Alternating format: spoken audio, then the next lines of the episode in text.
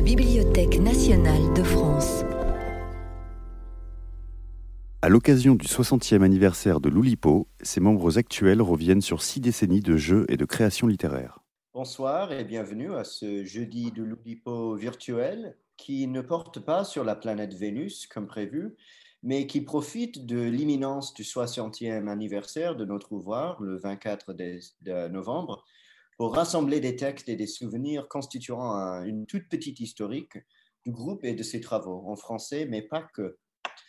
On vous laisse alors assurer vous-même tout contenu est en rapport avec la planète initialement ciblée, et pour ça, je, je dis très sincèrement merci à vous tous d'être Vénus. C'est également une occasion beaucoup moins gaie car notre camarade labyrinthologue Pierre Rosenstiel s'est excusé définitivement de nos activités le 28 octobre, je cite, lors d'une sieste paisible à l'ombre du soleil grec auprès de sa femme. Il nous manquera beaucoup et on, entend donc euh, cette lecture en lui rendant hommage. Et pour commencer, je passe la parole à notre président Hervé Letellier. Né en 1933 en Bourgogne, c'est très jeune que Pierre Rosenstiel s'intéresse au nombre. Son premier souvenir de plaisir que procure le calcul est celui d'un petit drame avec une division. L'institutrice de son école de campagne lui demande de diviser 43 par 53. Il peste, s'énerve, avant de se rendre compte qu'il y va zéro froid. Les mathématiques deviendront son monde, et d'abord les graphes, les labyrinthes parfois de manière résistante. On est en 1944, l'armée allemande se replie vers l'Est et le jeune Pierre, 11 ans, participe au jeu nocturne du Vacoche-Tambrouille en faisant pivoter les panneaux des carrefours et zigzaguer les colonnes de la Wehrmacht. Dix ans plus tard, élève de l'école polytechnique, il s'initie avec son professeur, de, le probabiliste Paul Levy, aux phénomènes aléatoires. Puis, il part aux États-Unis, à Cleveland, au Case Institute of Technology, pour une thèse sous la direction de John Dutton Little sur la régulation du trafic aérien des futurs avions à réaction dans le ciel de Chicago. On est en 1958. Ne volent encore que des avions à hélice et Pierre Rosenstiel anticipe combien la gestion au sol des avions à réaction sera moins souple puisqu'ils devront, pour patienter jusqu'à l'atterrissage, s'empiler sur de grands cercles en haute altitude.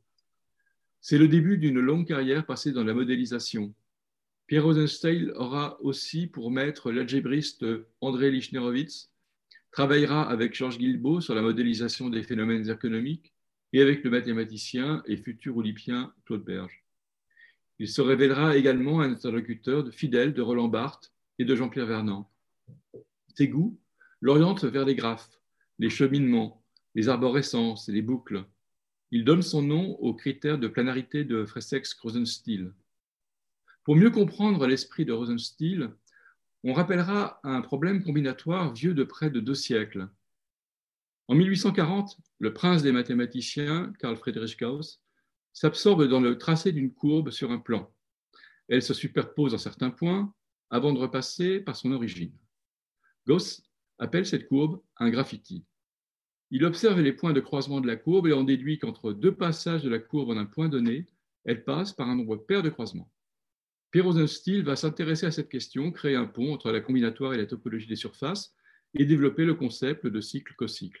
Ces types de travaux sur les systèmes acentrés conduiront Gilles Deleuze et Félix Guattari à le convoquer, lui et le philosophe mathématicien Jean Petitot, dans leur introduction à leur ouvrage Rhizome. Pierre Rosenstiel est un mathématicien à plein temps. Le mathématicien, dit-il, est rappelé à son problème comme le fumeur à sa cigarette. Le plaisir du fumeur, c'est de fumer, pas d'avoir fumé. C'est pareil pour le mathématicien et son plaisir heuristique. Le tabac rivalisait un jour avec un cours qu'il devait rédiger. Pierre Rosenstiel arrêta pour toujours de fumer. Il enseigne son art avec passion. S'il écrit Quand je lis un manuel scolaire de ma discipline, je sors mon revolver, c'est qu'en amphithéâtre, un peu technique comme à HEC, il aura toujours voulu être le contraire d'un livre. Il réfléchit tout haut, il feint d'hésiter. Il reproduit le processus réel de réflexion tel qu'il se déroule lorsqu'un mathématicien tâtonne. Toute activité de mathématicien est très fantaisiste. Il faut imaginer des mondes, des formes, et retourner un raisonnement comme une chaussette. En 1992, il est coopté à l'ouvrage de littérature potentielle, une chose naturelle, l'oulipien étant un rat qui construit le labyrinthe dont il se propose de sortir.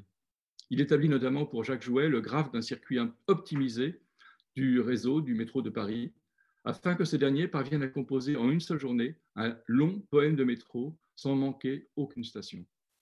En littérature, Pierre aime la précision ciselée, les structures, l'élégance. Lorsqu'il rencontre Borges, autre amateur de labyrinthe, il lui demande si, dans la bibliothèque de Babel, dans Fiction, il y a des allusions à de la probabilité. Borges lui répète en riant Je suis un ignorant, je suis un ignorant, je suis un ignorant.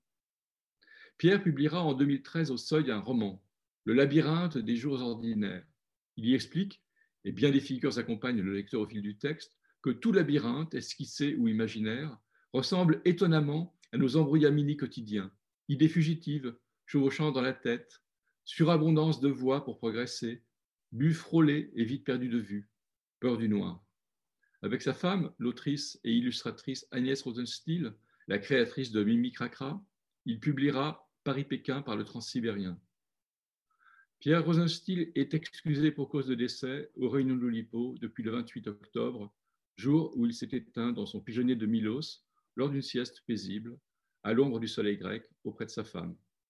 Dans un de ses souvenirs rédigés pour le 61 de l'Oulipo, il écrivait Contraint pour toujours à deux aliments, je choisis le riz et la confiture de Reine Claude. Salut Pierre. Merci Hervé. Et pour euh, approfondir nos connaissances de, ces souvenirs, je passe la parole à Clémentine. Alors, le dernier souvenir évoqué par euh, Hervé Letellier fait partie d'une bibliothèque oulipienne que nous avons euh, préparée à l'occasion de l'anniversaire des 60 ans du groupe et qui consiste en une série d'anecdotes qui concernent les membres de l'Oulipo, des anecdotes peu connues. Et je vais vous faire lecture de celles rédigées par PR, Pierre Rosenstiel. Ma sœur déplorait que ma mère voulût l'abandonner. C'est pourtant bien ça que je désirais. Je détestais les bonnets tricotés, ça faisait fille. Seule la cagoule faisait mec. Ébloui par la réclame homo, je crus jusqu'à 12 ans que seules les blondes sont belles. À 16 ans, je surpris Marina Vladi montée dans une gondole. Je faillis m'évanouir à chaque âge, j'ai un argument différent pour détester le port du pantalon chez les femmes. Soldat à Royan, Johnny chantait pour ses conscrits. Je lui ai trouvé une sacrée pêche. Ministre de la Culture et des Élégances, j'interdirai les guidons de course et la cancoyote. Caïwa absent ce jour-là, je suis reçue par Queneau, pour qui toutes les maths sont modernes.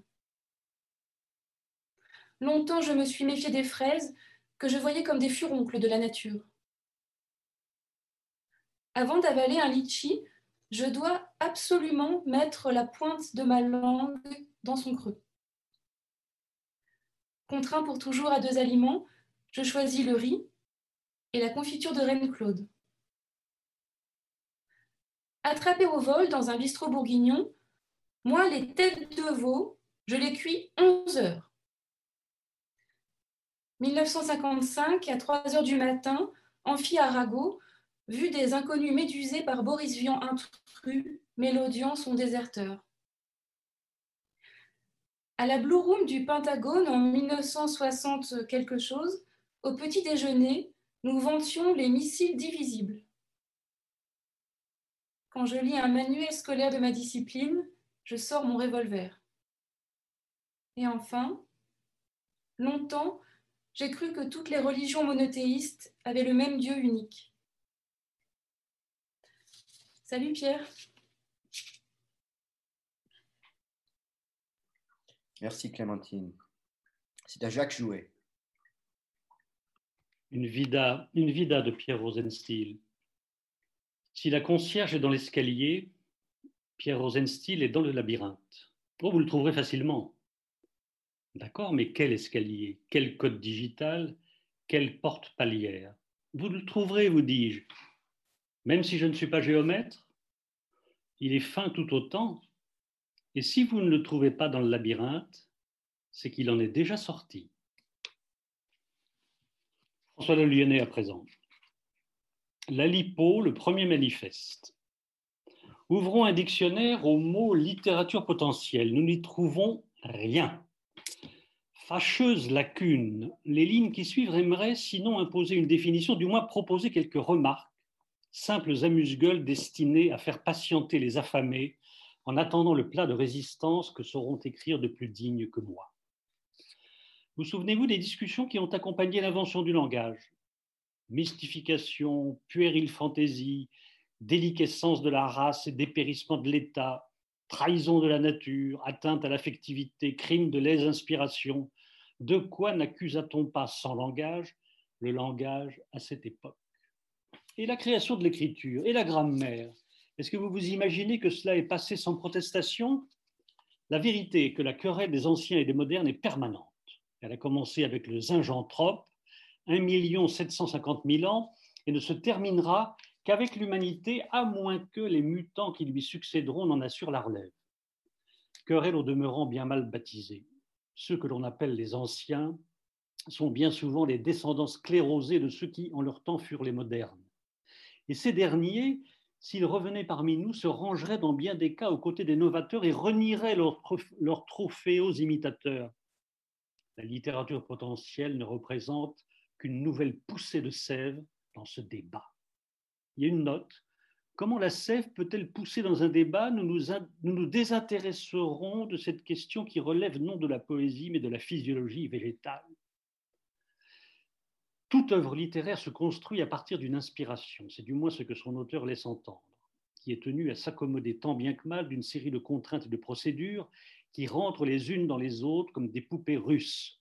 Contraintes du vocabulaire et de la grammaire, contraintes des règles du roman, division en chapitres, etc., ou de la tragédie classique, règle des trois unités, contraintes de la versification générale, contraintes des formes fixes, comme dans le cas du rondeau ou du sonnet, etc.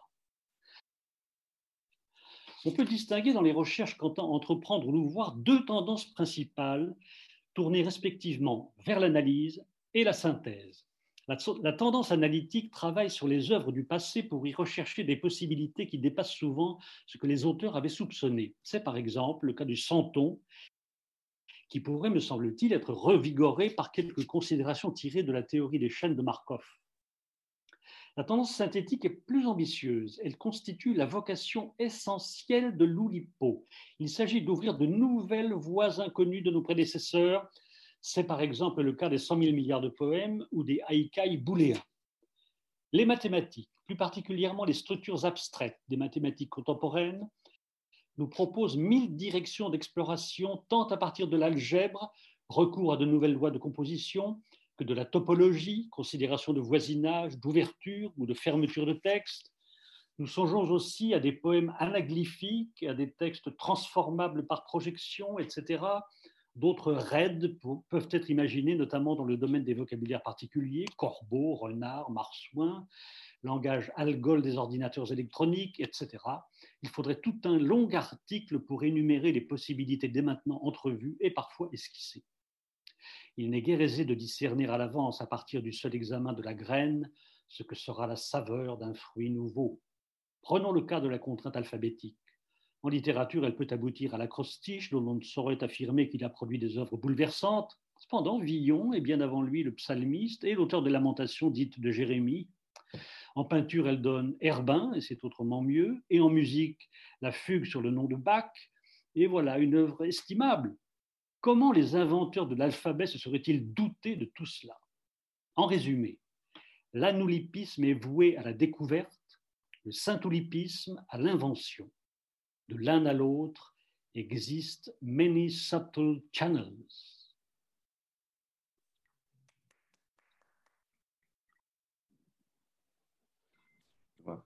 Merci Jacques. Je passe la parole à Pablo Martín Sanchez. Merci Daniel.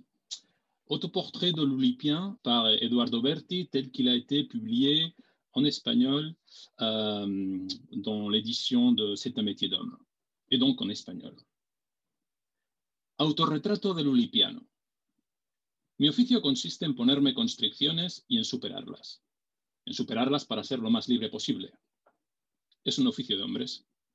Primero porque cuando se pone una constricción, el hombre tiene ganas de superarla para ser lo más libre posible y luego porque cuando hay varios hombres, Todos quieren superar las constricciones para ser más libres que los demás. Un oficio humano. Soy ulipiano. Tuvimos a Raymond Queneau, tuvimos a François Lyonnais, tuvimos a Italo Calvino, tuvimos a François Caradec, tuvimos a los italianos de Loplepo y ahora estoy yo. Este año voy a ser campeón del mundo de la constricción y en los próximos Juegos Olímpicos de Matemáticas ganaré el primer premio. Soy el hombre más equilibrado del mundo, el más tranquilo, el más concentrado, y mi trabajo consiste en generar desequilibrio. Todos los grandes ulipianos generan desequilibrio.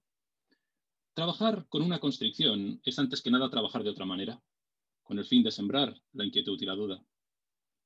Dar miedo. Construir un laberinto de tal forma que los demás estén convencidos de que nunca saldrás de ahí, hasta que una generación entera construya laberintos como tú. En una vida de ulipiano, no se puede inventar más que una constricción genial, una y solo una. Georges Perec llegó con sus lipogramas, sus monovocalismos y su fama de What a Man, y dos temporadas después, las 50 promesas más rutilantes del circuito literario hacían como él. Ahora estoy yo. Ser un gran ulipiano es una condición que exige una entrega absoluta de sí mismo y una concentración total. Yo genero constricciones a tiempo completo. Hago la compra en el supermercado sin pasar por tal o cual pasillo. Escribo cartas de amor prohibiéndome usar ciertos adjetivos. Me paso horas haciendo crucigramas porque sé que me ayudan a crear constricciones. Le pido a mi hijo que me cante Marabou Boutficel y otras rimas infantiles parecidas, porque sé que eso me ayudará a crear constricciones. Coged a dos hombres en igualdad de talento y de cultura, ponedlos uno al lado del otro, y siempre soy yo el que crea la mejor constricción para salir lo más libre posible. Los ejercicios de S más 7 los hago yo mil veces por semana. Los poemas de metro a la Jacques Jouet, esos que se componen en lo que dura un trayecto y que constan de tantos versos como estaciones tiene tu viaje menos uno, los hago yo todas las noches al volver a casa. Me conozco todas las bolas de nieve, todos los alejandrinos injertados y todos los baobabs del mundo. También me preparo para escribir una gran novela tautograma de 470 páginas en la que todas las palabras empiecen por la misma letra. Esas constricciones retorcidas que permiten a un Jacques Roubaud, el poeta, lograr el Gran Premio Nacional de Poesía. Todo cuenta en tu constricción y tu carrera olipiana. Un día, el anagrama se convierte en lo esencial. Es la permutación de las letras lo que determina el encanto del texto. Escribes una frase a partir de la palabra ratón. Escribes una segunda frase a partir de la palabra trona. Y una tercera frase con la palabra torna.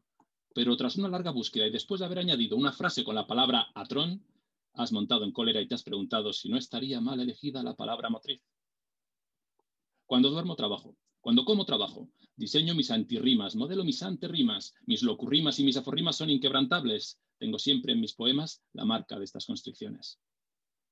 En cuanto la constricción se pone en marcha, libera toneladas de palabras, de frases y de páginas inspiradas. Después queda un libro o incluso una montaña de libros listos para publicar. Es la regla. Y luego está ese momento que inevitablemente llega en una vida el único momento de verdadero reposo, de reposo absoluto, el reposo del ulipiano. Has salido en la radio como ulipiano del mes.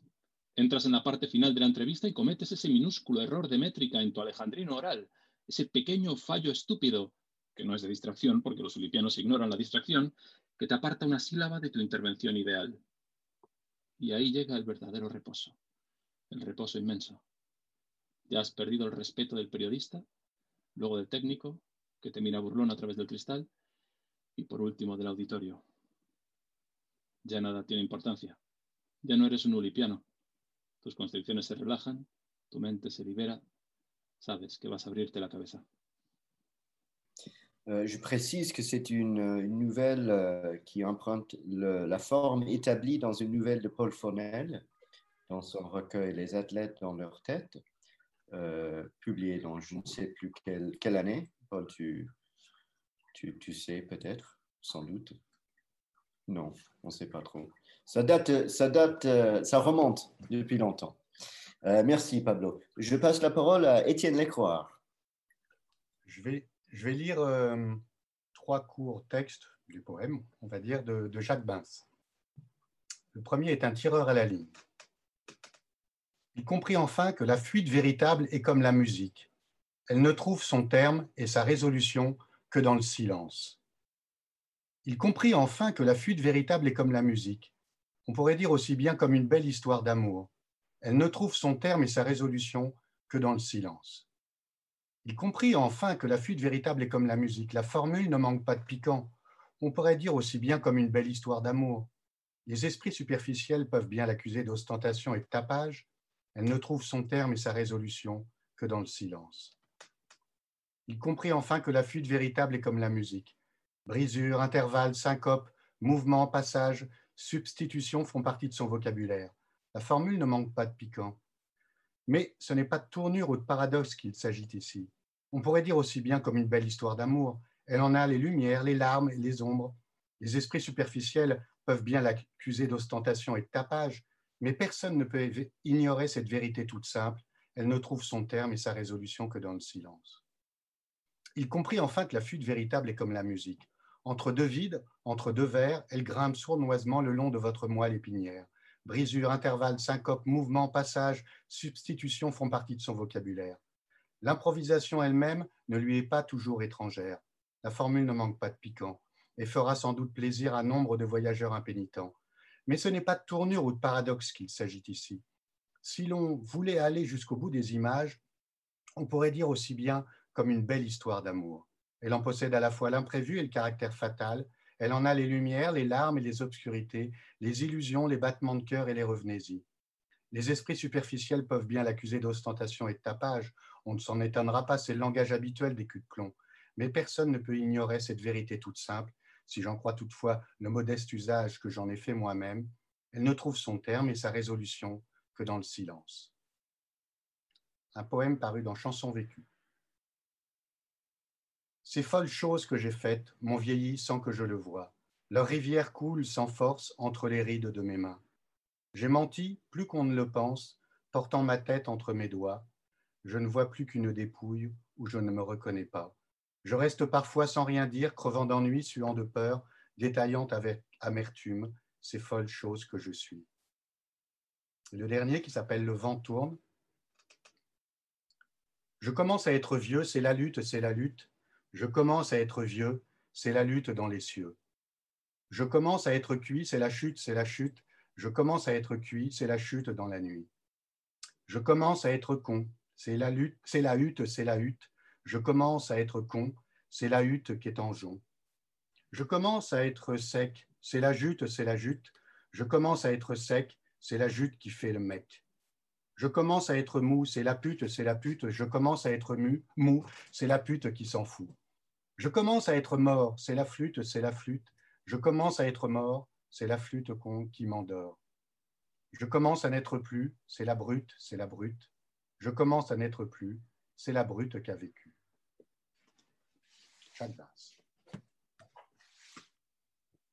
On dirait des manque. Hein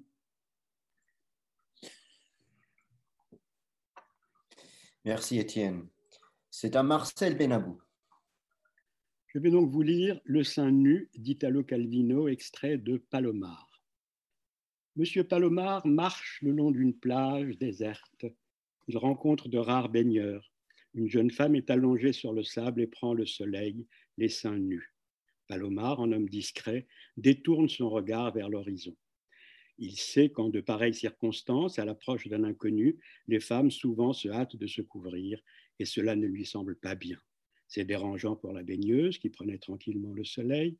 Le passant se sent un gêneur. Le tabou de la nudité se trouve implicitement confirmé. Enfin, le respect des conventions à moitié est source d'insécurité et d'incohérence dans le comportement plutôt que de liberté et de franchise. C'est pourquoi, dès qu'il voit se profiler de loin le nuage rose-bronze d'un torse nu féminin, il se hâte de détourner la tête de façon que la trajectoire de son regard reste suspendue dans le vide et témoigne de son respect courtois pour l'invisible frontière qui enveloppe les personnes. Cependant, pense-t-il en avançant et en rendant leur liberté de mouvement à ses globes oculaires, ainsi faisant, j'affecte un refus de voir, c'est-à-dire que je finis moi aussi par renforcer la convention qui considère comme illicite la vue d'un sein, ou plutôt j'institue une sorte de soutien-gorge mental suspendu entre mes yeux et cette poitrine qui m'a semblé fraîche et agréable d'après ce que j'en ai entrevu aux limites de mon champ visuel. en somme, ma façon de ne pas regarder présuppose que je suis en train de songer à cette nudité, que je m'en soucie, et il y a là une attitude rétrograde indiscrète. En revenant de sa promenade, Palomar passe à nouveau devant la baigneuse, et cette fois, il regarde fixement devant lui, en sorte qu'il effleure, avec une équitable uniformité, l'écume des vagues qui se retirent, la coque des barques tirées sur le rivage, le drap de bain étendu sur le sable, la rondeur lunaire de la peau claire avec l'aréole brune du tétin, et, dans la brume, le profil de la côte, grise comme le ciel. Voilà, réfléchit-il, satisfait de lui-même, en poursuivant son chemin, j'ai réussi à ce que le sein soit complètement absorbé dans le paysage et que mon regard ne pèse pas plus que le regard d'une mouette ou d'un merlan. Mais agir ainsi, est-ce vraiment juste? réfléchit-il encore. Ou bien n'est-ce pas une façon d'aplatir la personne humaine au niveau des choses, de la considérer comme un objet et, ce qui est pire, considérer comme un objet ce qui, dans la personne, est propre au sexe féminin?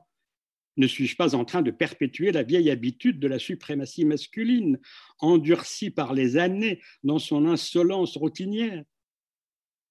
Il se tourne donc et revient sur ses pas. Maintenant, en parcourant du regard la plage avec une objectivité impartiale, il fait en sorte qu'à peine la poitrine de la femme entrait dans son champ visuel, on y remarque une discontinuité, un écart, presque un éclair.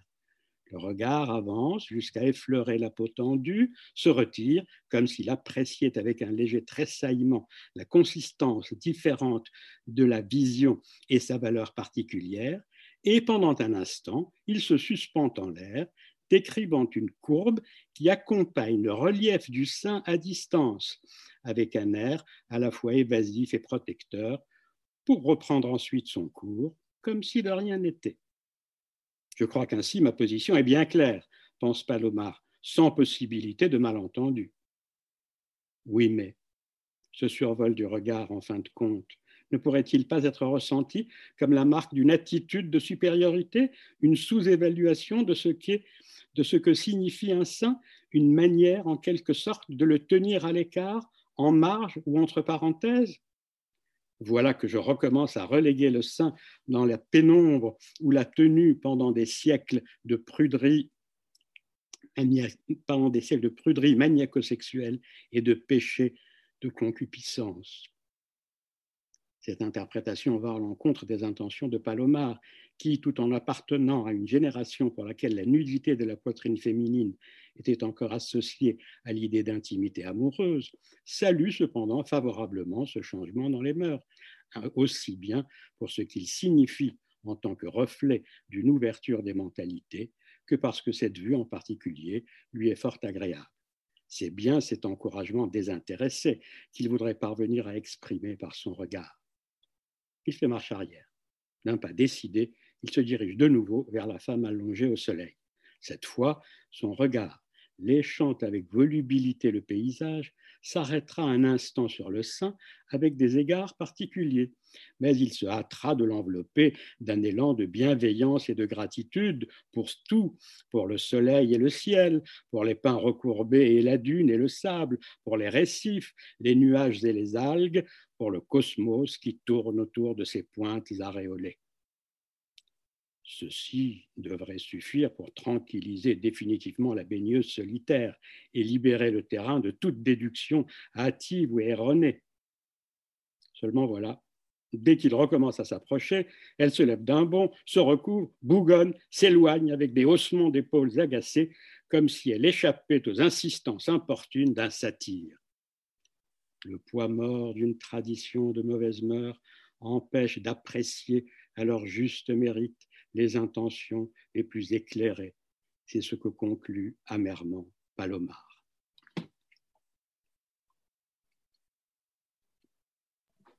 Merci Marcel.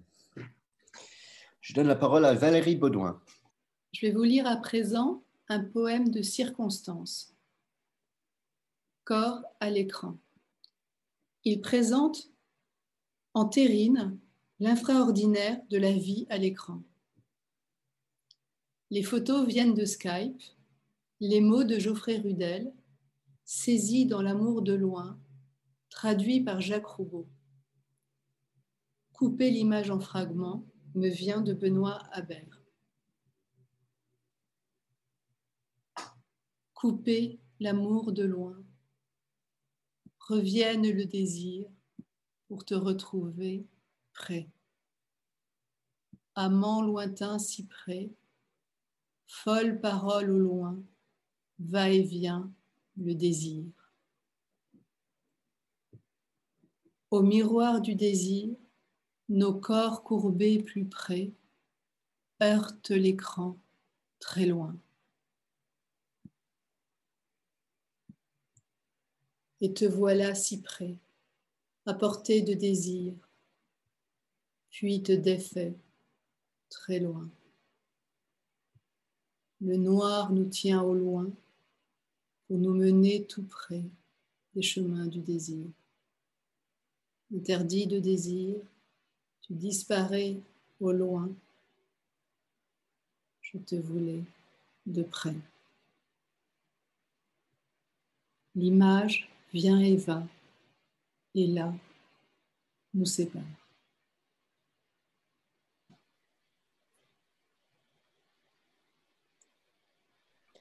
Merci Valérie. Maintenant, c'est à Édouard Dauberti. C'est assez bien connu que euh, parcourir 5000 euh, milliards de poèmes consiste à manipuler une sorte de, machine combinatoire. Euh, on a les 14 vers d'un sonnet et, pour chaque vers après, on a 10 options et ça, il s'agit de permuter. Mais que se passerait-il si on fait cette permutation? Respectant bien sûr euh, la forme, les règles, les mots d'emploi du livre, mais en ajoutant une sorte de contrainte initiale, un filtre. c'est ça ce que j'ai voulu explorer dans une série de poèmes euh, à partir d'une série de contraintes initiales. Je vais vous lire et vous allez voir. Par exemple, euh, j'ai cherché des, des poèmes avec des répétitions de mots. Il se penche, il voudrait attraper sa valise, que convoitait, c'est sûr, une horde d'escrocs. Il se penche, et alors, à sa grande surprise, qui sait si le requin boulotte les turbots On vous fait devenir une horde de marchandises que n'a pas dévoré la horde de mulots. Nous regrettions un peu ce tas de marchandises quand les grêlons, fin mars, mitraillent les bateaux. L'esprit souffle et ressouffle au-dessus de la botte, on sale le requin, on fume à l'échalote, l'autocar écrabouille un peu d'esprit latin. Cela considérant, ô lecteur, tu suffoques, comme tant tes abattis, lecteur, tu te disloques, toute chose pourtant doit avoir une fin. Une autre exploration, toujours avec l'idée du filtre ou de, la contrainte initiale, euh, thématique euh, gourmande alimentaire.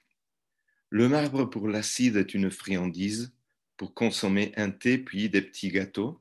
Le corne-bif en boîte empeste la remise et tout vient signifier la fin des haricots. Du voisin, le papou sous-saute l'apophyse que n'a pas dévoré la horde de mulots. Le gourmet en salade avale la citise, l'enfant pur aux yeux bleus aime les berlingots. On sèche le poisson dorade ou molvelotte, on sale le requin, on fume à l'échalote, Lorsqu'on boit du maté, l'on devient argentin, oui. On a bu du pinard à toutes les époques, grignoté des bretzels, distrait bien des colloques, mais rien ne vaut griller le morceau de boudin. Euh, un autre exemple, avec des majuscules, des vers où il y a des mots en majuscules. Le cheval partenon s'énerve sur sa frise depuis que Lord Delgain négligea ses naseaux. Le turc de ce temps-là pataugeait dans sa crise, il n'avait droit qu'à une et le jour de rameau. Du voisin, le papou saute l'apophyse, du Galilée jadis jeta ses petits pots, il grelottait le pauvre au bord de la Tamise, et les les berry comme les morvandiaux.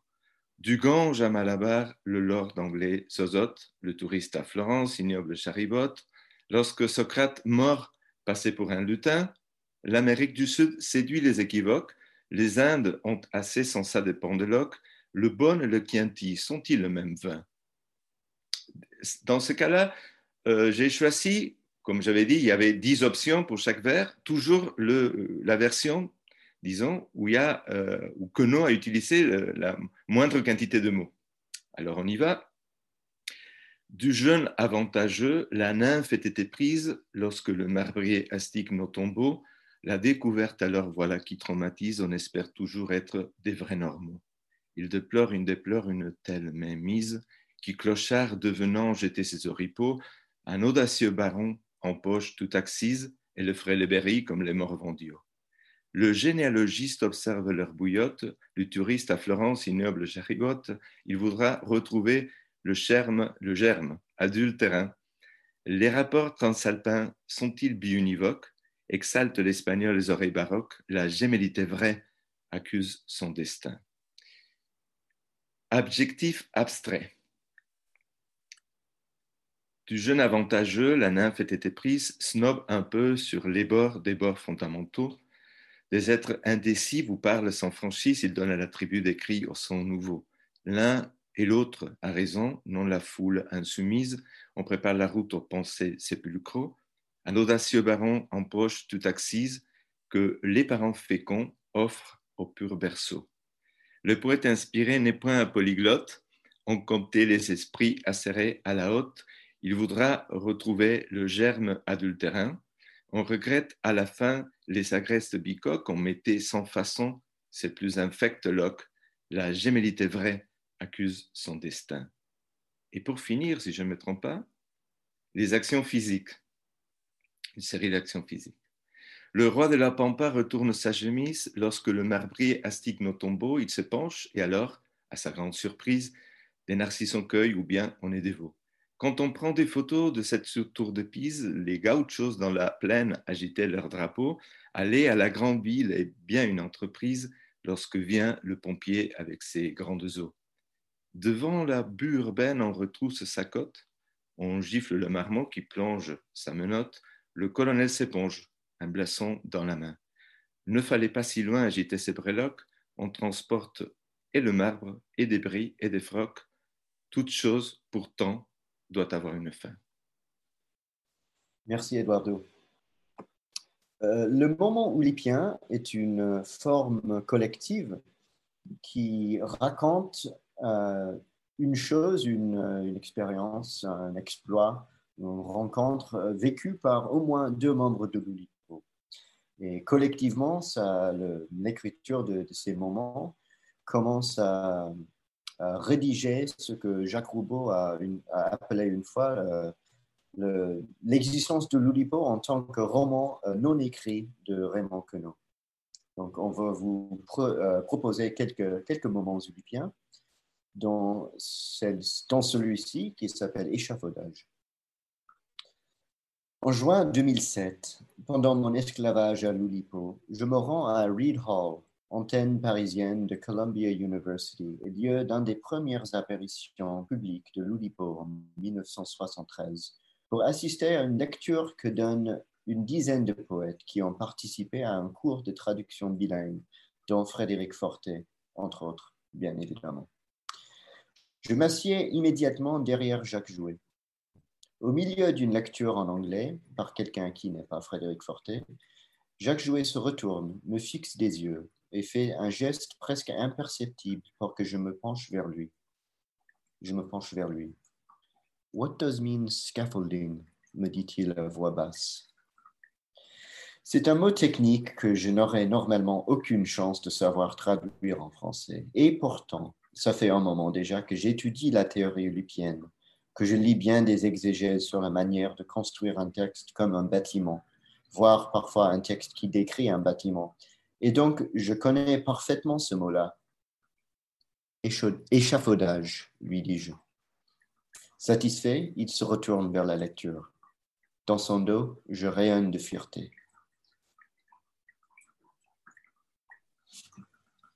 Merci. Je donne la parole à Gigi. Pour un moment oulipien qui s'intitule La goutte de poids. Hervé Le Tellier apprécie surtout les farces quand elles ont une dimension technologique. De celle qui suit, Frédéric Fortet fit les frais à Berlin en 2015.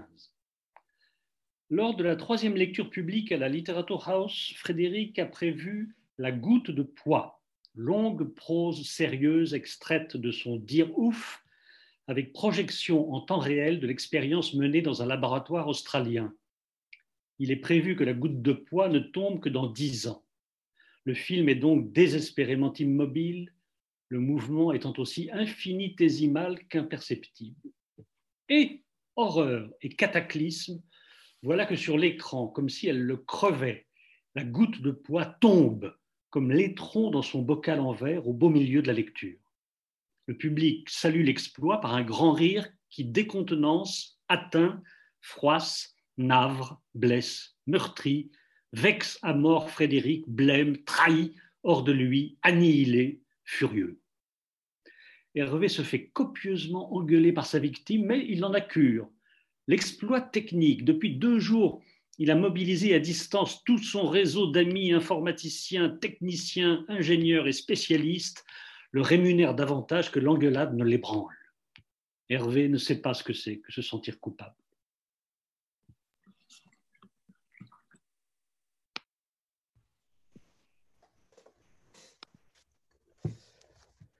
Merci Jacques. Fred, c'est à toi de répondre. Oh, sans commentaire. Hein. Euh, un autre moment oulipien qui s'intitule Rue de la Perle, rare. Paris, mardi 14 juin 2005, vers 13h30. Olivier Salon et moi sortons de la galerie Martine Aboukaya, où doit avoir lieu l'exposition Oulipo au mois de décembre suivant. Rue Saint-Anastase, Hôtel Salé.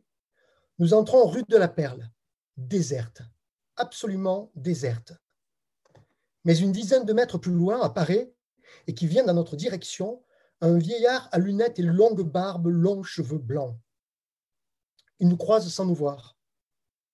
Après un léger temps de réaction, Olivier s'arrête et bredouille. Mais, mais, mais, mais, et moi qui ne, etc. Et moi qui ne l'ai aperçu qu'en photo. Oui, oui, oui, on dirait bien. Olivier court après notre homme, qui a poursuivi sa marche en boitillant, l'arthrite.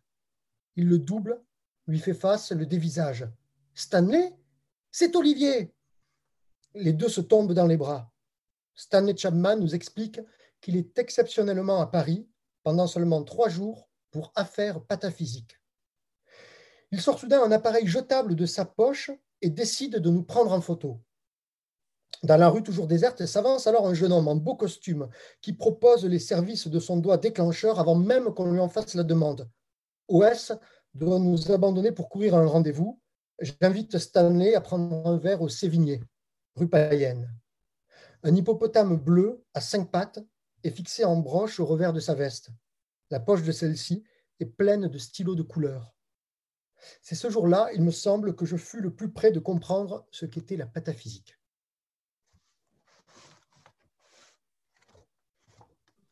Merci Fred. La parole est à Michel Audin. Je vais vous lire euh, deux textes de Michel Grangot, qui est notre belle absente dans la lecture de ce soir. Euh, euh, le premier extrait du calendrier des fêtes nationales. Donc, c'est un calendrier. Donc, comme dans un calendrier, un jour par. il y comment, un paragraphe par jour de l'année. Donc, je vais vous lire ce qui correspond au 12 novembre, puisque cette lecture a lieu le 12 novembre. 12. Guerre de Cent Ans. Collinet de Puiseux, faux traître qui a vendu Pont-Saint-Cloud aux Armagnacs, et décapité, S. Halle de Paris. Paris, devant l'Assemblée législative, Louis-Napoléon Bonaparte, prince-président, explique projet de loi consistant à créer bagne hors de France est en réalité mesure humanitaire et progrès de civilisation. François Mitterrand déclare Il n'y a des Flandres au Congo que la loi, une seule nation, un seul Parlement. Et Pierre Mendès France, président du Conseil, l'Algérie c'est la France, jamais aucun gouvernement ne cédera sur ce principe fondamental. Union internationale télécommunications annonce Afrique a passé le seuil de un téléphone pour 100 habitants. Paint Your Wagon, comédie musicale de Frederick Love pour la musique et Alain J. Lerner pour les paroles, est reçue très favorablement à New York. Et comme nous sommes le 24 septembre aussi dans cette lecture, je vais vous lire euh, un extrait d'un autre livre, d'un autre calendrier de Michel Grangot, le calendrier des poètes, à la date du 24 novembre. 24 novembre, Milton fait publier son Areopagitica, non censuré, non enregistré. À l'initiative de François Le Lyonnais et de Raymond Queneau, un petit groupe de mathématiciens et d'écrivains se réunissent aujourd'hui au Vrai Gascon, situé au coin de la rue du Bac et de la rue de Grenelle, pour déjeuner et pour la première réunion de ce qui s'appelle provisoirement le séminaire de littérature expérimentale. Merci Michel. Il sera encore question euh, de ce séminaire de littérature expérimentale plus tard. En attendant, je donne la parole à Ian Monk. Une rumination de François Kardec d'il y a à peu près dix ans. Le cinquantenaire, une euh, commémoration me semblerait plus nuisible qu'utile. L'Ulipo est vivant. Ne l'enterrons pas. On ne commémore que des événements passés et oubliés. L'Ulipo échappe jusqu'ici à l'emprise de l'université qu'il observe avec prudence, conservant sa distance.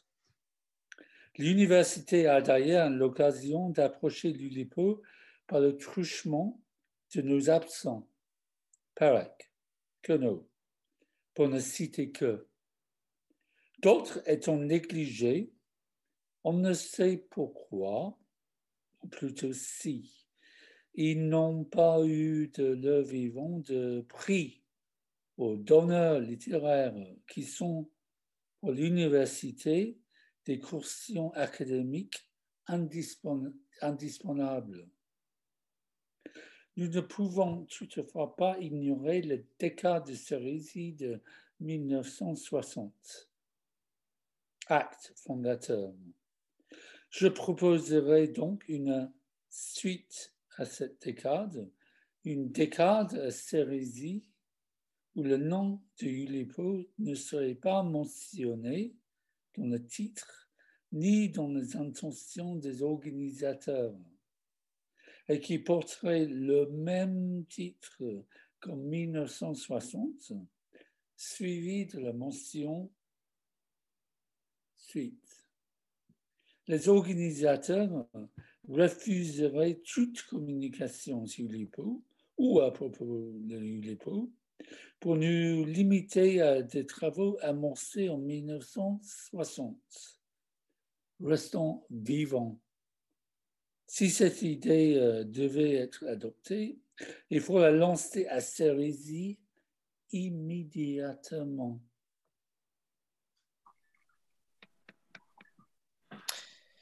Euh, merci à Yann. Je passe la parole à Paul Fornel.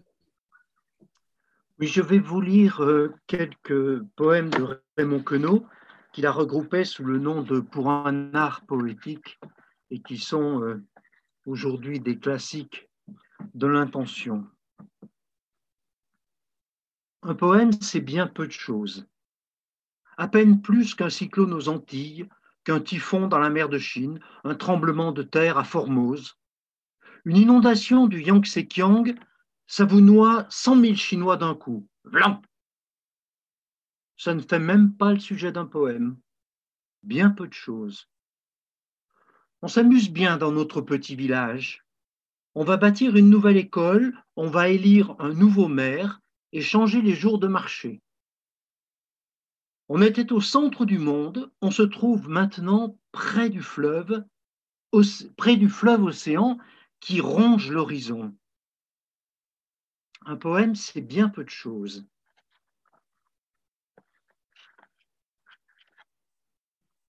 Adieu ma terre ronde, adieu mes arbres verts, je m'en vais dans la tombe dire bonjour aux vers.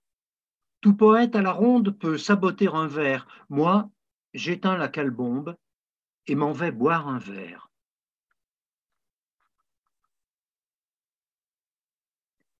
Bien placés, bien choisis, quelques mots font une poésie. Les mots, il suffit qu'on les aime pour écrire un poème. On sait pas toujours ce qu'on dit lorsque naît la poésie. Faut ensuite rechercher le thème pour intituler le poème, mais d'autres fois, on pleure, on rit en écrivant la poésie.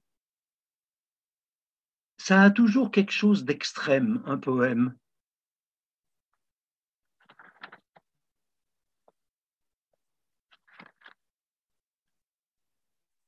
Bon Dieu, bon Dieu, que j'ai envie d'écrire un petit poème.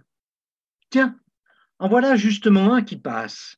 Petit, petit, petit, viens ici, que je t'enfile sur le fil du collier de mes autres poèmes. Viens ici, que je t'entube dans le comprimé de mes œuvres complètes. Viens ici, que je t'empapouette, que je t'en rime, que je t'en rythme, que je t'en lire, que je t'en pégase, que je t'en verse, que je t'en prose. La vache, il a foutu le camp.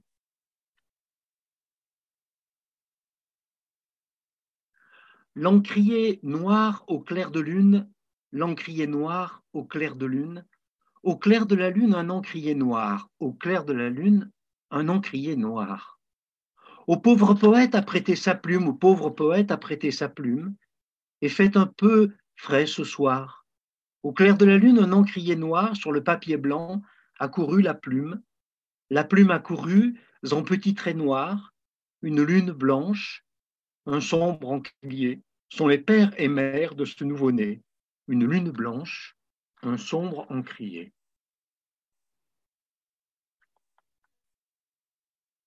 Quand les poètes s'ennuient, alors, il leur arrive de prendre une plume et d'écrire un poème.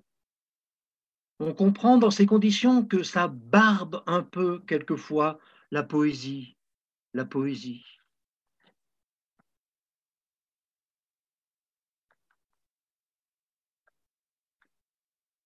Où qu'est mon registre à poèmes Moi qui voulais plus de papier, plus de plumes, plus de poèmes, me voici en face de rien, de rien du tout, du néant. Ah, que je me sens métaphysique, sans feu ni chandelle pour la poétique.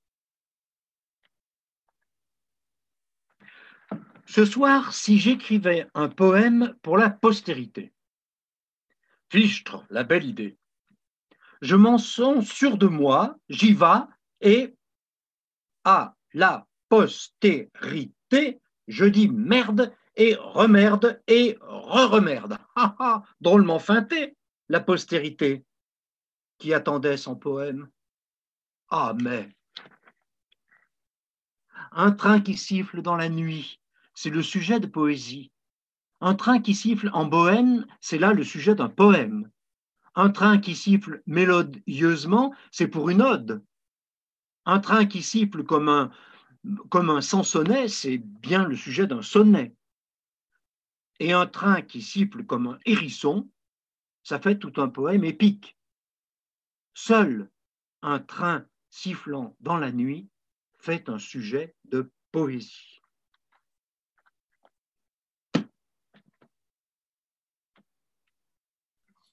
Euh, je passe la parole maintenant à Olivier, et Yann et Eduardo pour faire une lecture trilingue de euh, Les Revenantes de Pérec. En version trilingue, je commence par le français. Telles des chèvres en détresse, sept Mercedes-Benz vertes, les fenêtres crépées de reps grège, descendent lentement West West End Street et prennent senestrement Temple Street vers les vertes venelles semées de hêtres et de frênes près desquelles se dressent, sveltes et empesées en même temps, l'évêché d'Exeter. Près de l'entrée des thermes, des gens s'empressent. Quel secret recèlent ces fenêtres scellées? See them, them's your excellence, your reverend excellence. Peewit, them screen men, the set's teethless shrew yelped. Let's bet threepence Melferras here, the demented Western expert decreed. Excrement! Peter Sellers the Better Bet jeered ensemble the TV septet. Mel Ferrer, Peter Sellers, never yelled and reddened me. She's Bérangère de Bremen Brevet. Bérangère de Bremen que Brevent les delettré, Bérangère de Quim, Bérangère de Legs. Se le ve entretener kermeses en Dresden, en Leeds, ejerce de excelente vedette reguete sex, se desprende el bretel en frente de mequetrefes endebles en el rex, en el select, en el playel, es de excederse en el destete, es de querer que el que le ve le desee, de querer que se le erecte el gem, el pene. Jeje, ¿qué merced de reverend pretende tener Berenger? Me reprenden tres mequetrefes en Spencer. Espérense, seré breve. Es menester que se enteren de que el reverend es el jefe de Herbert Merelbeke, que este semestre es el Bedel de René Rebel, que es el chef per se de Berenger. Merci à vous trois. Alors, je- j'enchaîne avec encore un moment lipien qui s'appelle le rire d'Achelté. Le rire d'Hervé Letellier, gai, intempestif, cruellement contagieux, est très facile à reconnaître depuis le public d'une lecture oulipienne. Dès qu'il se déclenche, il faut patienter jusqu'à ce que ses victimes retrouvent leur équilibre. C'est à la fois agréable et gênant.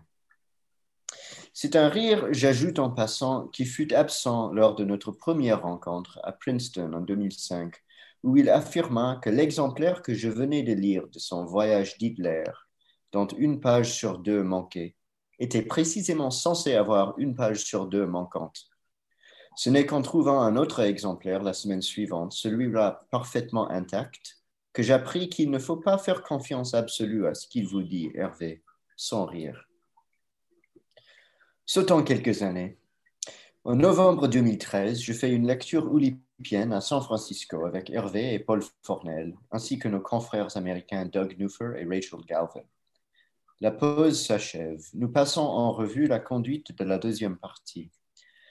J'ai prévu de lire quelques extraits de La boutique obscure de Georges Perec. Hervé me demande lesquels. Je lui indique, entre autres, le rêve numéro euh, 77, dont la première phrase est J'ai tué ma femme et je l'ai très grossièrement coupée en morceaux que j'ai emballés dans des papiers hâtivement ficelés. Ah oui, affirme-t-il, c'est bien celui-là. On reprend la lecture. La deuxième partie se déroule paisiblement et bientôt c'est à moi de lire. Comme de bien entendu, j'ai à peine entamé le rêve numéro 77 qu'Hervé se met à glousser. Et puis moi aussi. Ce n'est pas la première fois que je me trouve sur scène à côté d'HLT, ni que nous rions en même temps. Mais c'est la première fois que j'ai l'occasion de partager avec lui un rire dont on est également les auteurs, devant un public indulgent, et c'est plus agréable que gênant.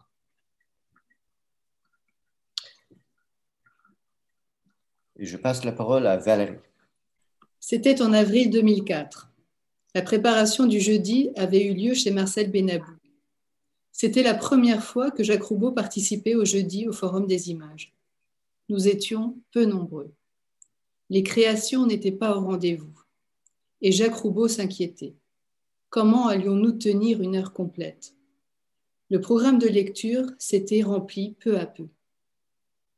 Je me souviens de Jacques Roubaud disant à Marcel Benabou, après quelques commentaires sur la santé de l'un et de l'autre. Nous n'avions pas ce genre de conversation il y a 30 ans.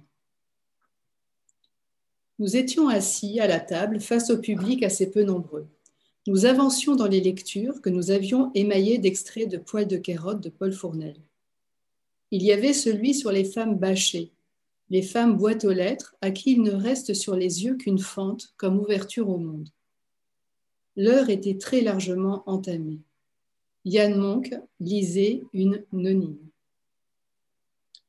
Une femme est montée sur l'estrade et passait derrière nous pour se diriger directement vers Marcel Benabou. Elle lui souffle à l'oreille suffisamment fort pour que nous entendions tous qu'il nous fallait évacuer la salle. Peu après, des voix puissantes nous ont invités à quitter l'amphithéâtre, nous incitant même à accélérer.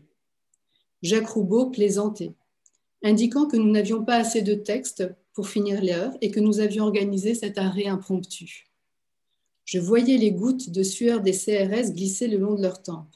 Je sentais leur inquiétude, ils nous pressaient de partir. Je me disais que c'était les poils de carotte qui avaient déchaîné la colère de terroristes.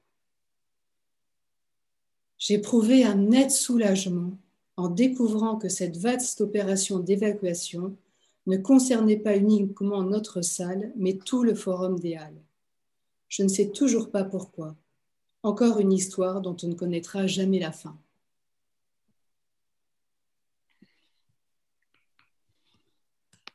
Merci Valérie.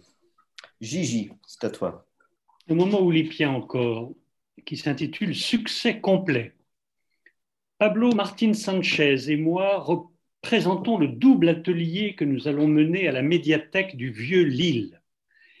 Il y avait 18 préinscrits et pas loin de 25 présents.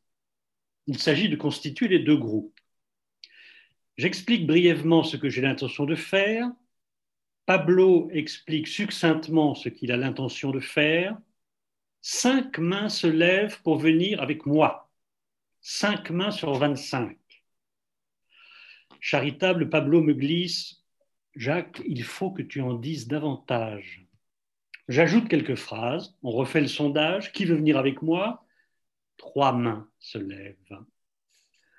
J'ai l'intention d'arrêter le métier, c'est-à-dire passer le témoin.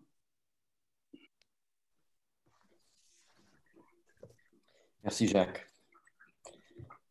Fred.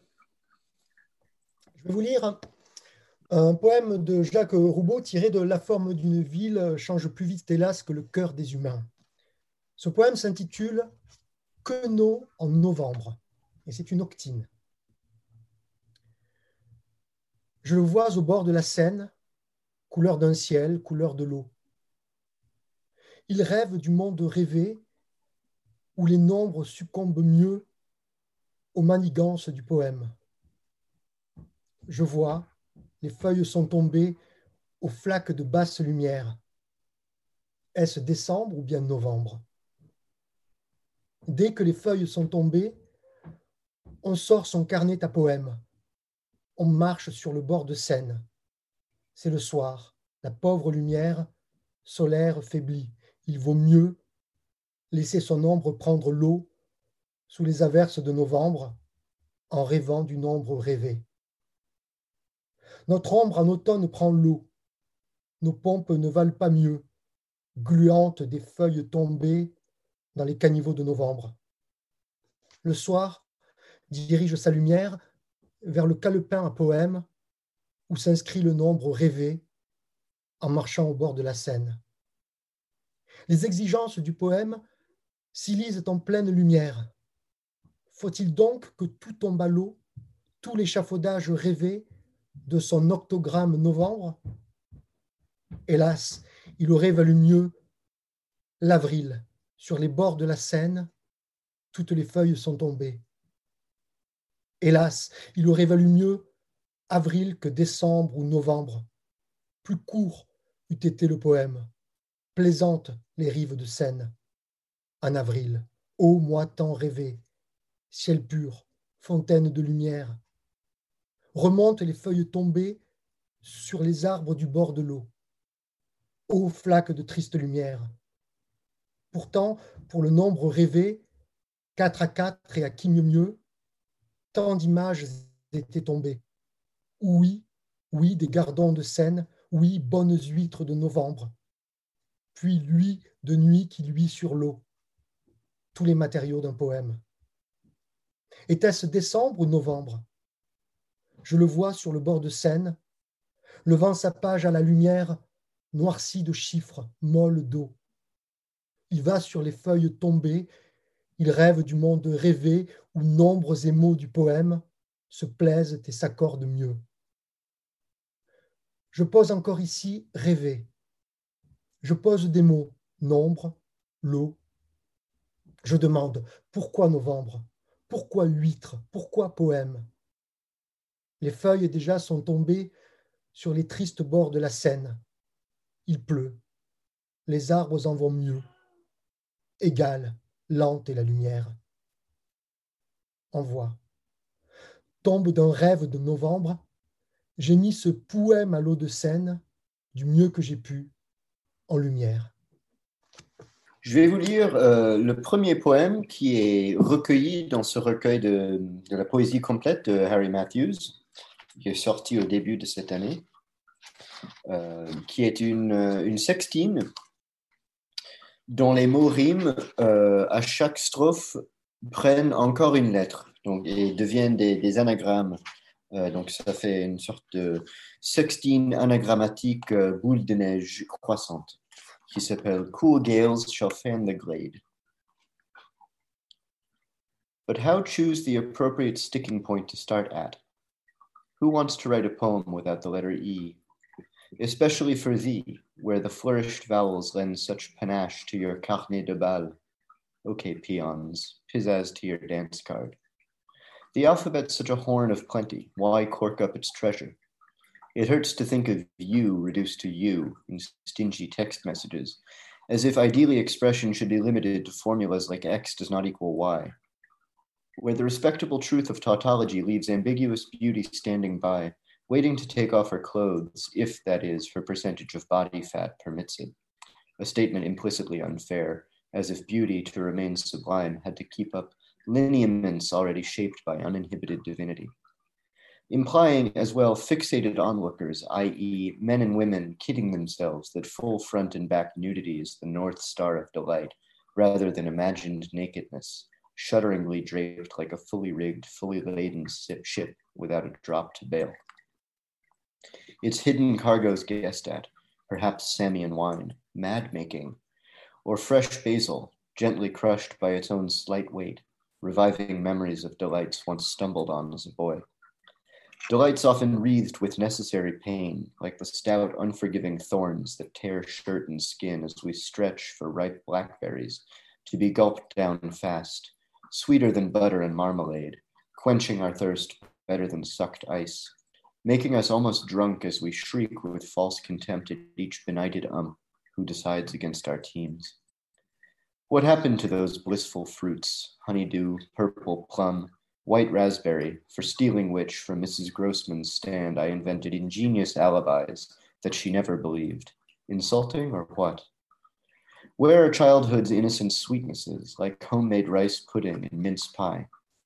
Or the delicious resistances of various foods, bony lobsters, chops with their succulent tiny interstices, corn sticking to the cob, or the grilled feast of brook trout I caught with too much fuss after kicking a resentful hornet's nest.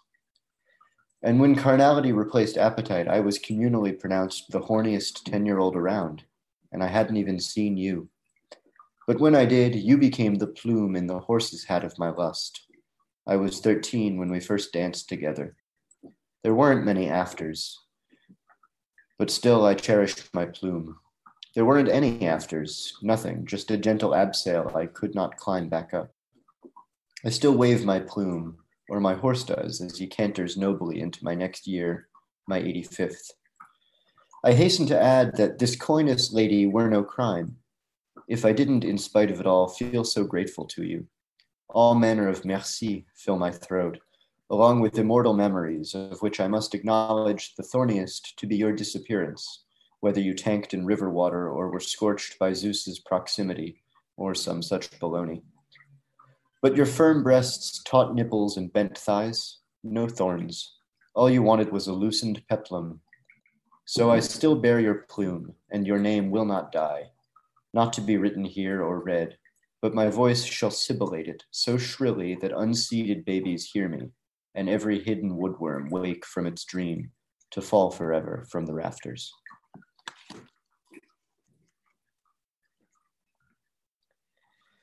Merci. La parole est à Étienne.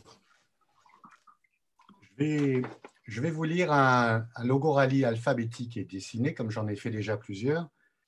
Alors, un logorally, je le rappelle, est un texte écrit avec une liste de mots imposés au préalable.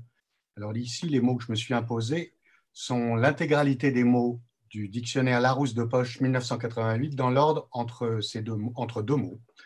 Donc, j'ai fait une courte bande dessinée qui s'intitule euh, De l'Apocalypse à après, euh, car, voilà, parce que je pars de ce mot-là, euh, Apocalypse, pour aller jusqu'à celui-ci après. Je vais la lire avec Paul Fournel et Olivier Salon. Saint Jean l'a dit dans son Apocalypse. Voici venus les temps apocalyptiques. C'est la fin, c'est la cata. C'est quoi cet apocope? L'homme est tombé sous les pattes du fauve féroce et du serpent perfide. Oh, oh, vous êtes sûr que ce n'est pas un texte apocryphe? Les serpents sont apodes. Le mal est à son apogée, Satan règne et tous le loup. Mais c'est un discours apologétique, une apologie de Satan. Tais-toi, je ne suis pas son apologiste. Ce que je tente de te faire comprendre par cet apologue, c'est que. Aïe J'ai le dos bloqué. Calmez-vous, maître. Vous êtes si véhément dans vos apophthegmes que vous allez vous coincer les apophyses des cervicales. Vous êtes bien trop apoplectique. Si vous faites une apoplexie, comment pourrait-on croire à une religion si fugace? Pardon? C'est une apostasie ou je rêve? Tu apostasies, c'est ça? Pour parer aux apostats, faut-il que j'aposte ici quelques délateurs? Tu as signé pour être mon disciple fidèle jusqu'à la mort. Tu ne peux te désister a posteriori. C'était sur le contrat, ça? Oui, dans une apostille, apostillée en petit, en dessous. Mon apostolat, ma mission apostolique est de te guider jusqu'au paradis. D'ici là, tu m'es asservi par contrat. Pas question de l'acheter. L'acheter avec ou sans apostrophe? Cesse de m'apostropher, ville vermisseau. Regarde notre symbole. Ce triangle est notre Église. Tu en es l'apothème, j'en suis le sommet, l'apothéose. Et tu ne peux en sortir. 10 euh, euros, euh, ça irait pour retrouver ma liberté? 11 11 et demi? Assez avec tes comptes d'apothicaire. Tu es mon apôtre éternel, ça apparaît clairement dans ce contrat. Honnêtement, euh, elle n'est pas terrible, votre église. Elle manque d'apparat. Regardez mon costume. Je suis dans le plus simple appareil. Pas de parure, de broderie, ni de médaille. Non, pas d'appareillage pour mes disciples. Ah, ça, vous ne désirez pas nous appareiller, apparemment. À voir nos apparences, il est apparent qu'on ne joue pas dans la même cour. Nous sommes apparentés, mais apparentement ne signifie pas égalité. S'apparenter, tu parles. S'apparier plutôt. Pas besoin d'un appariteur pour nous compter. À moins d'une apparition, on n'est que deux dans cet appartement. À table J'allais oublier. Je n'ai pas qu'une appartenance. J'appartiens aussi à la famille d'à côté. Et ma femme m'appelle, justement. Fuis ces appâts, malheureux? Ce repas est un appât, ce démon s'en sert pour tapater et appauvrir ton âme. Un appauvrissement fatal. Son appôt et cet appel. Comme le canard appelant appelle ses congénères sauvages, elle veut te piéger, maudit Sybarite. C'est quoi cette appellation? J'ai faim, moi. Sa nourriture maudite t'empoisonnera, pourrira ton appendice.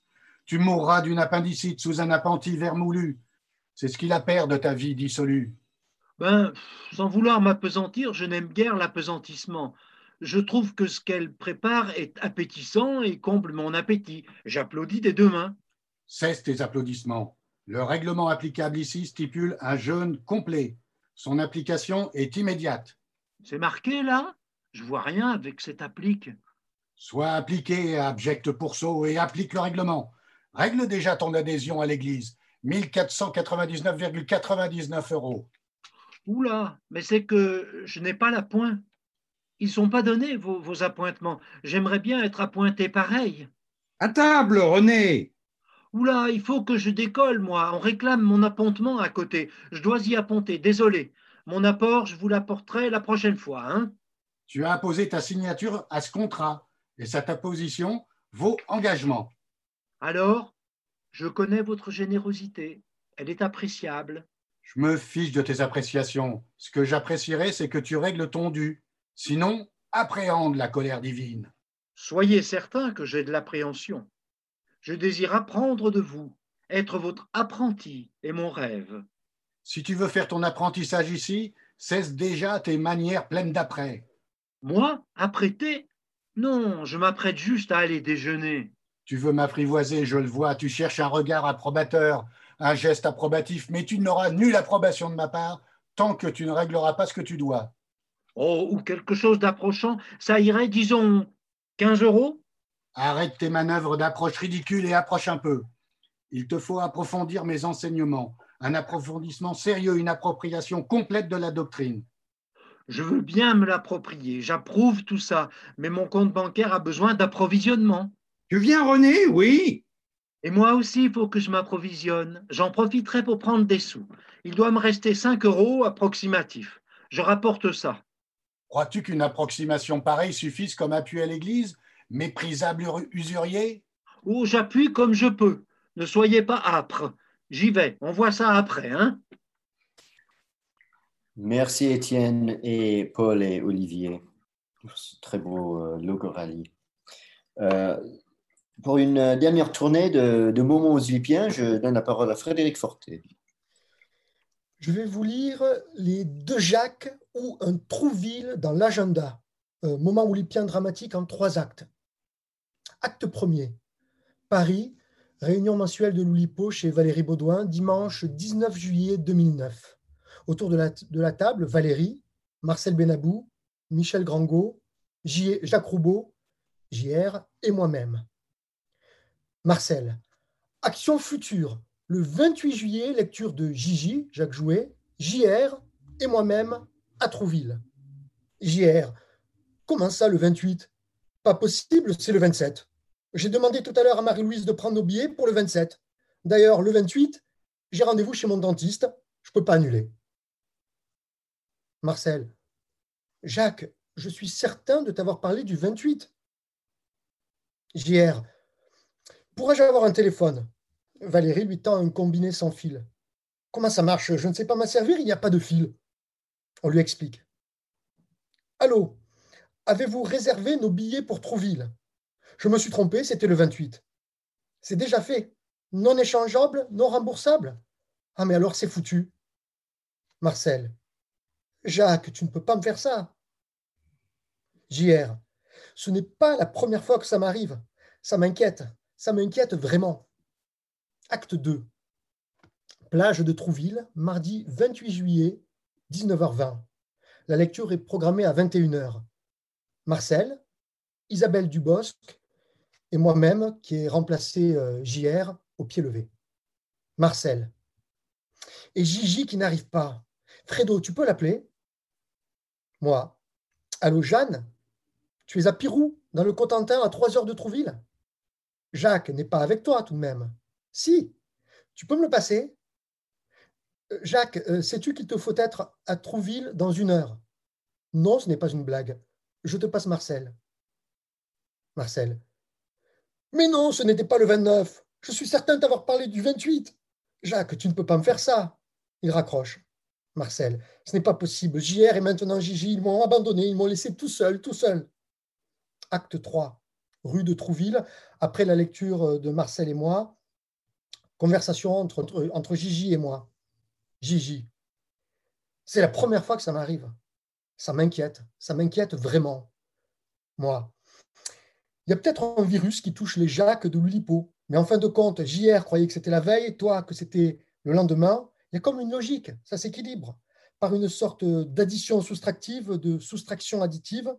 Vous étiez présents tous les deux, en quelque sorte. Non?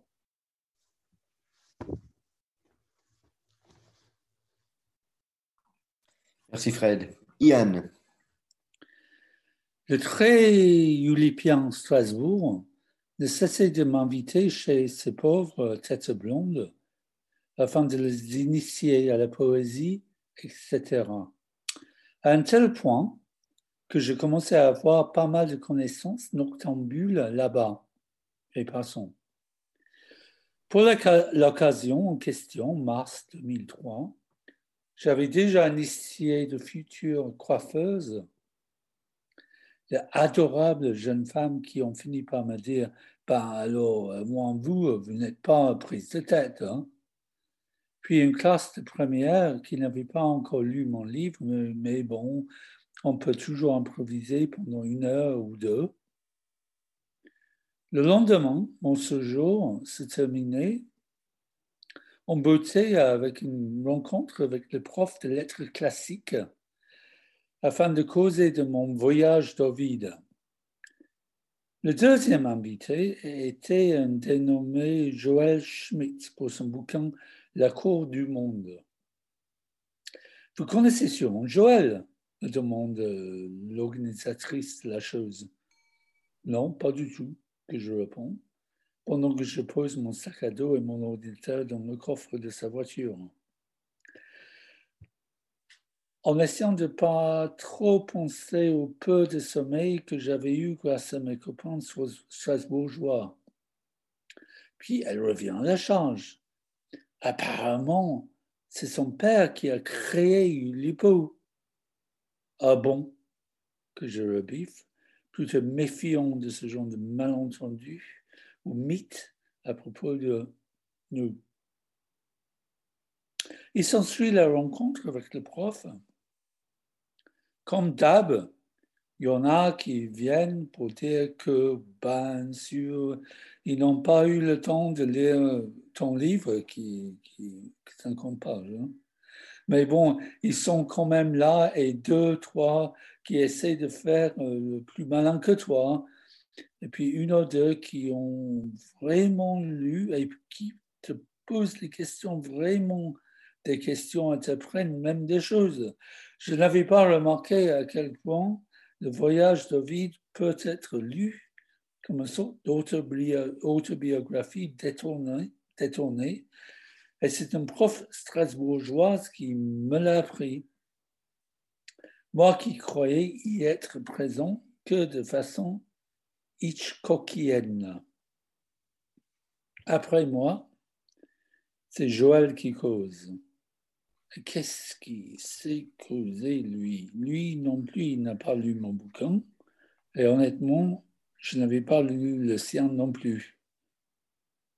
Mais pendant la discussion après, j'apprends que son père avait effectivement baptisé, pas créé, mais bon, il a fait en sorte que cette forme qui ne s'appelle pas euh, des moments sélixiens, Et moi qui me demande pourquoi je n'avais pas percuté plus vite.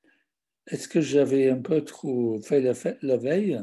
Est-ce que c'est parce que je viens d'un pays où les Smiths, où Phaser court les, rues, que je ne me suis pas rendu compte que j'étais avec le fils d'Albert Marie Schmidt Merci Yann. Je passe la parole à Olivier Salon pour euh, peut-être le premier moment olympien de l'histoire. Sans doute. Si j'en juge d'après le texte, il, euh, a dû se produire le 21 octobre 1976.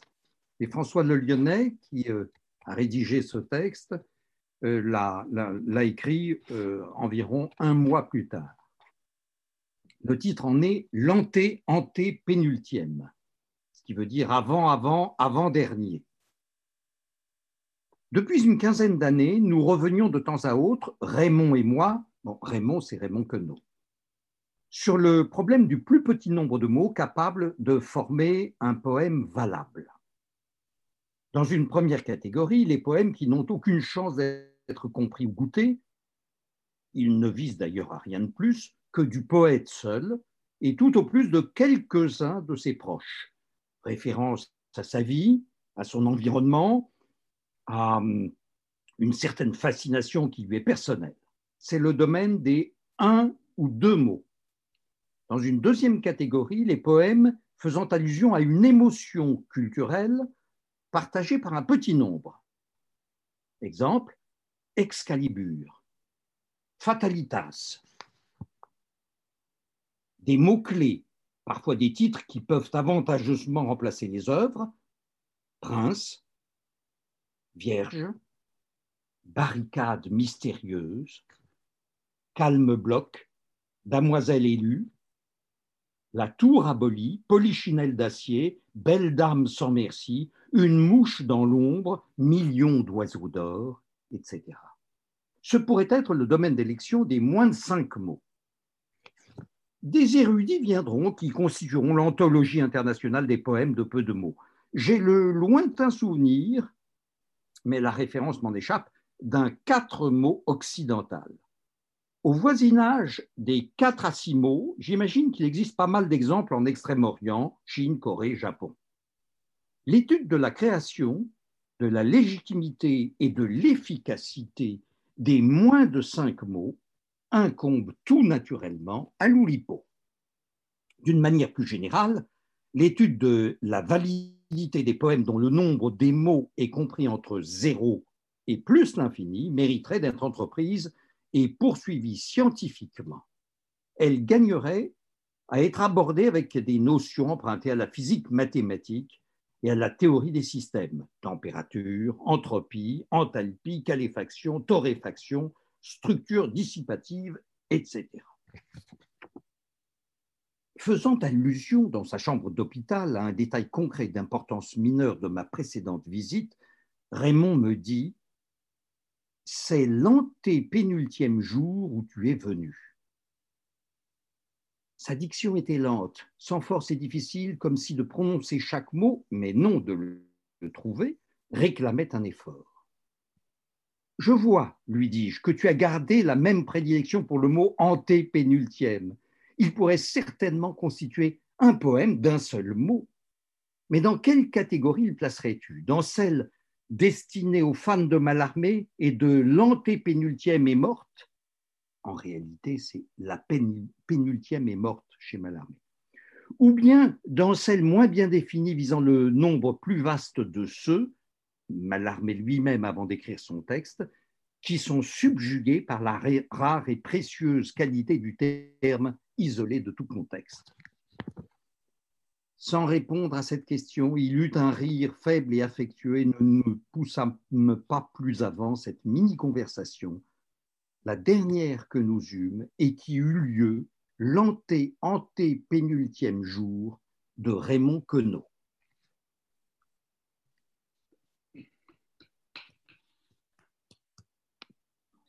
Merci Olivier. Pour conclure les, euh, les moments oulipiens, Jacques Jouet. Un caca nerveux. Il y a de temps en temps à l'Oulipo des cacas nerveux. Voulez-vous savoir ce qu'est un caca nerveux? Admettons que la réponse soit oui.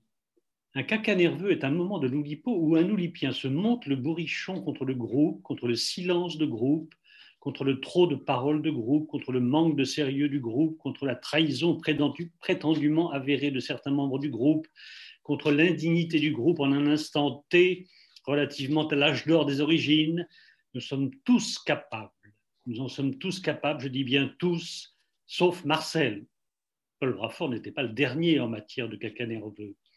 Étant donné que bien souvent le caca nerveux se manifeste sous les espèces d'une belle formule bien frappée, bien frappante, qui se veut contondante et qui reste, pour cette raison, longtemps dans les mémoires du langage cuit du groupe, il est juste que la mémoire de Paul Brafort soit associée à l'une d'entre elles. Loulipo accusa-t-il un jour, un jour de colère, dies irae, lançant ainsi, il faut bien le dire, une pierre dans son propre jardin. Loulipo n'est devenu rien de plus qu'un grenier de Montmartre sophistiqué, Peut-être une note de bas de page est-elle nécessaire. Je me souviens du grenier de Montmartre où officiaient en public et à la radio des chansonniers, volontiers humoristes et versificateurs.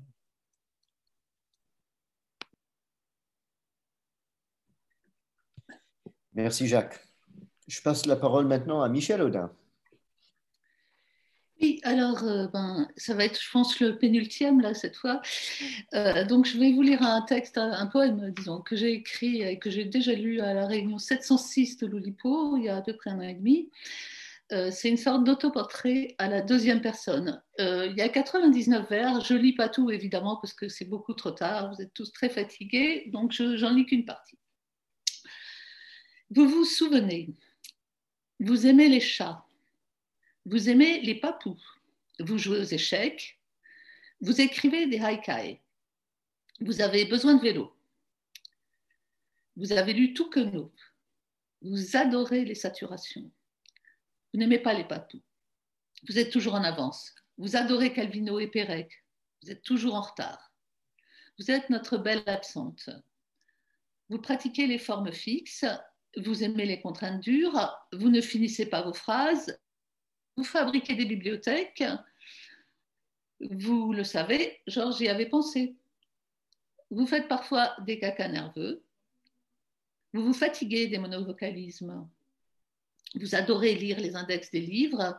Vous pratiquez les contraintes molles. Vous vous réunissez une fois par mois. Vous avez raffiné jusqu'à l'acrostiche. Vous avez allégé la morale élémentaire. Vous écrivez des rondelles de saucisson. Vous vous sortez de tous les labyrinthes. Vous n'utilisez que les nombres de Queneau. Vous utilisez des contraintes mathématiques. Vous détestez les plagiats par posticipation. Vous écrivez, dessinez des portraits en creux. Vous vous plaignez qu'on vous coupe la parole. Vous connaissez tout des alexandrins classiques. Vous garez votre petit vélo au fond de la cour. Vous ne lisez pas les comptes rendus des réunions. Vous collectionnez les plagiats par anticipation. Vous avez inventé, pas à supposer, mais étant donné. Vous avez écrit des histoires en utilisant des graphes. Vous avez inventé l'avion, abréviation d'abréviation. Vous menez vos recherches brillantes avec discrétion. Vous aimez dire que vous connaissez tous vos lecteurs. Vous fabriquez des anagrammes avec une boîte de Scrabble. Vous écrivez un texte de zéro mot sur les poèmes de zéro mot. Vous détestez qu'on utilise le mot oulipo à tort et à travers. Vous avez écrit un roman à la deuxième personne du singulier. Vous nous avez enseigné la solution du problème des cent-officiers. Vous avez traversé la nuit en train au Canada pour écrire un roman. Vous avez apporté votre collection de listes de courses à une réunion. Vous vous souvenez qu'à la réunion 586, il y avait 14 présents? Vous êtes attaché à ce qu'il n'y ait pas de dogmatisme dans l'ouvrage. Vous essayez d'utiliser la contrainte adaptée à ce que vous avez envie d'écrire. Vous aimez utiliser des formes poétiques comme contrainte pour écrire de la prose. Vous vous souvenez que les fondateurs souhaitaient qu'il n'y ait pas de pape à l'Oulipo. Vous noniseriez bien toute la littérature si seulement vous aviez un peu plus de temps. Vous refusez les i et les lettres accentuées quand vous utilisez la contrainte du prisonnier. Vous comptez sur vos doigts écrire un poème de 99 strophes, de 99 vers, avec une tornade. Merci Michel. Pour finir cette lecture, la parole est à Pablo. Merci Daniel. Donc je vais lire pour finir un petit fragment de, mon dernier roman paru en Espagne, Diario de un viejo cabezota, quelque chose comme euh, Journal d'un vieux cabochard ou Journal d'une vieille tête de mule, euh, où l'action se déroule euh, dans un futur prochain, en 2066, et le vieux cabochard, c'est moi-même, âgé de 89 ans. Pendant que je prenais une infusion de thym au miel, je me suis rappelé le rêve que j'ai fait cette nuit, dû sans aucun doute au fait d'avoir passé l'après-midi d'hier à essayer d'imiter Georges Perec à partir de souvenirs générationnels. J'ai rêvé que j'assistais au dernier conclave de l'Oulipo, le groupe littéraire fondé en 1960 par François Le Lyonnais et Roman Conon, dont j'ai fait partie jusqu'à sa dissolution, il y a six ans à peine, même si cela faisait des décennies que je n'assistais plus à ces réunions ni participais à ces activités. J'ignore pourquoi j'ai décidé de m'en éloigner quand j'ai cessé d'écrire. Je suppose que cela m'a semblé le plus cohérent, bien que tous ses membres ne soient pas nécessairement écrivains. Ce qu'il y a de drôle dans ce rêve, c'est que j'étais parvenu à réunir les 56 membres du groupe pour fêter son centième anniversaire, y compris ceux qui étaient excusés pour cas de force majeure, c'est-à-dire pour cause de décès. Il y avait là, au mythique moulin d'Andé, où Pérec a écrit un grand nombre des pages lipogrammatiques de la disparition, tous les membres que je n'avais pas eu l'occasion de connaître, soit qu'ils fussent morts avant ma cooptation, soit qu'ils aient été cooptés alors que je ne participais plus aux activités du groupe. Parmi les premiers, Conon, le Lyonnais, Latisse, Claude Berge, Marcel Duchamp, Italo Calvino ou François Caradec. Parmi les secondes, Jean-Claude Voller, Marie de Montrichet, Chadli Abdelrahman ou Julie Métaille Nguyen. La séance était conduite par la dernière présidente du groupe, Clémentine Mélois, qui s'évertuait à mettre un peu d'ordre dans la salle, car tout le monde parlait à la fois avec des phrases qui commençaient par Je me souviens. Tout à coup, le silence se faisait et je me retrouvais seul à parler. Je m'apercevais alors que j'étais nu.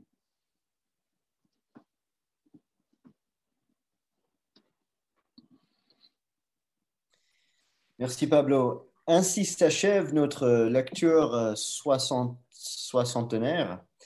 Euh, merci de votre attention, si jamais elle a, perduré jusqu'ici. On ignore pour l'instant euh, ce qu'on va faire pour le jeudi du, mois de décembre, donc ça c'est à suivre. Mais entre-temps, merci encore de votre présence virtuelle. Bonne soirée et pour cela, ce que ça vaut, rentrez bien. Merci. Vous venez d'écouter un podcast de la Bibliothèque nationale de France. Retrouvez les conférences, rencontres et créations de la BNF sur toutes les plateformes de podcast ainsi que sur le site bnf.fr.